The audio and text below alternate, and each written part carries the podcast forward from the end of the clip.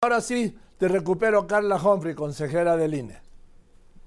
Eh, gracias, pues te saludo nuevamente te agradezco este espacio y bueno te comentaba que bueno el INE también sufrió eh, como pues la mayoría de las personas en Acapulco pérdidas en nuestros dos módulos están dañados eh, todavía no tenemos no podemos cuantificar la cifra y de los 34 módulos que operan en Guerrero seis de ellos están en Acapulco y también están afectados.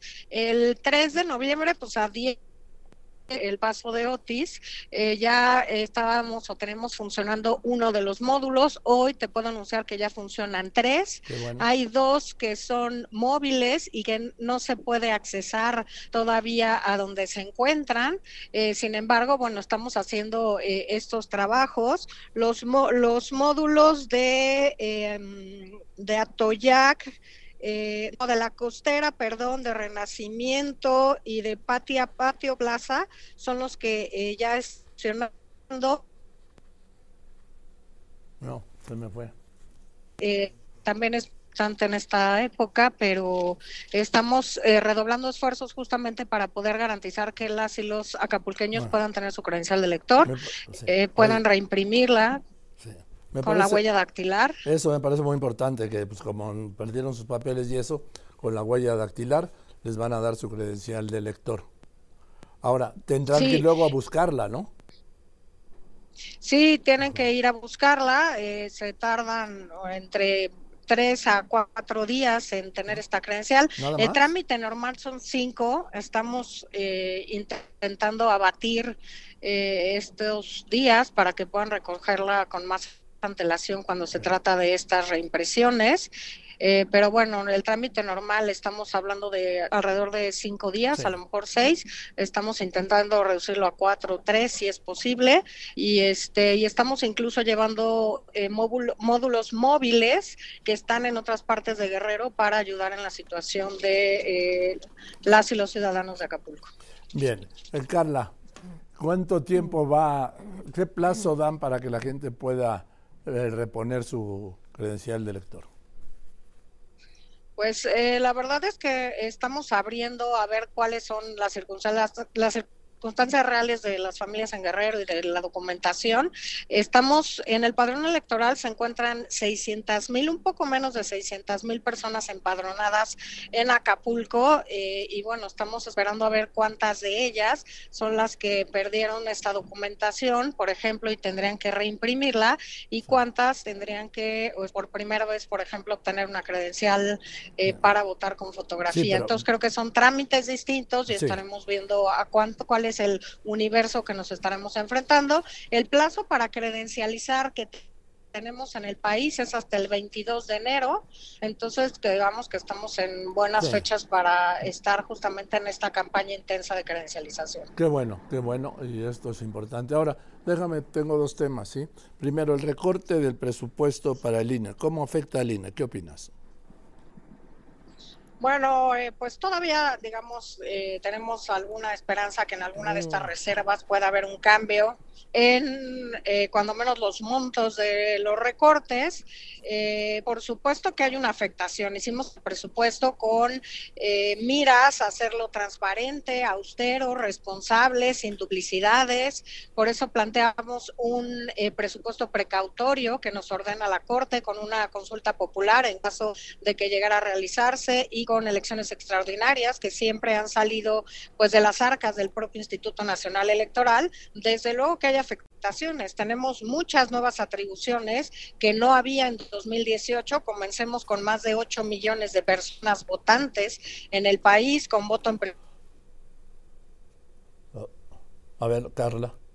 extranjero de forma presencial. Eh, en módulo, en los consulados, en 23 consulados en el extranjero, con el tema del combate a la violencia política en razón de género. Hay muchas cuestiones a diferencia de 2018 y el presupuesto del INE solamente se aumentó el 11.02%. Así que eh, sin duda habrá afectaciones.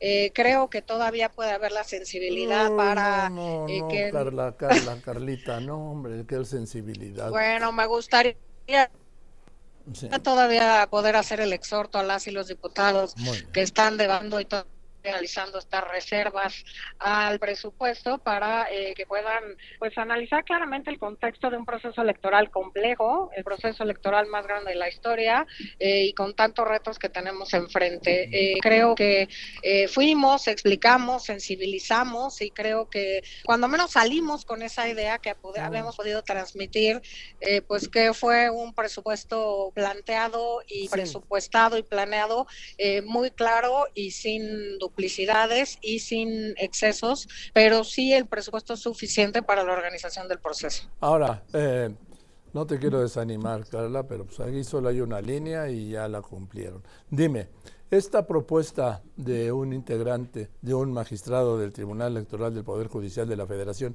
que echa para atrás la decisión del INE de cinco mujeres y cuatro hombres para las elecciones en las nueve entidades que cambian de gobierno el año que viene? Bueno, a ver, es todavía una propuesta de un magistrado. Eh, lo que hace el magistrado es, eh, primero, sacar a Yucatán del paquete de nueve gubernaturas en juego y entonces decir de las ocho tiene que haber paridad cuatro y cuatro. Digamos que se repite el acuerdo del INE porque los partidos querían que sacáramos también a Jalisco y a, Puebla con el argumento de que ya habían legislado en materia de paridad en gubernaturas, lo cual claramente pues no es cierto y lo vuelve a confirmar la sala superior. Deja solamente a Yucatán. A mi juicio, esa valoración que hace el magistrado cinco correcta porque la, la, Constitución cuando se reforma en el 2019 para paridad total dice que será aplicable desde, a, desde los próximos o en los siguientes procesos electorales. Este es el siguiente proceso electoral. No da lugar a mi, eh, a mi juicio a que se hable de alternancia y por tanto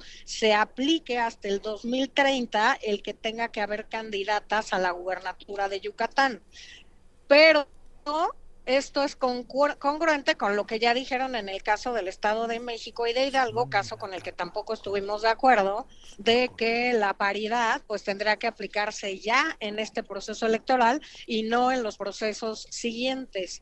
Pero bueno, veremos qué resuelven en el Pleno. Creo que la noticia es que se obliga de todos modos a los partidos a cumplir con la paridad, se obliga al INE a supervisar que los partidos cumplan con la paridad y veamos cómo resuelven el resto esto de las y los magistrados, bueno, la, sí, las y los magistrados, pues cómo, cómo entienden o cómo interpretan esta regulación en Yucatán, que a juicio de la mayoría del Consejo General, de 10 de nosotros, pues eh, no aplicaba para este proceso y por tanto incumplía con el principio de paridad constitucional, que habla de que se tendría que implementar para el siguiente proceso. Gracias, Carla. Te mando un saludo y felicidades de ayer.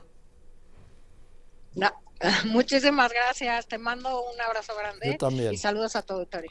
Muchas gracias, la consejera del INE, Carla Humphrey.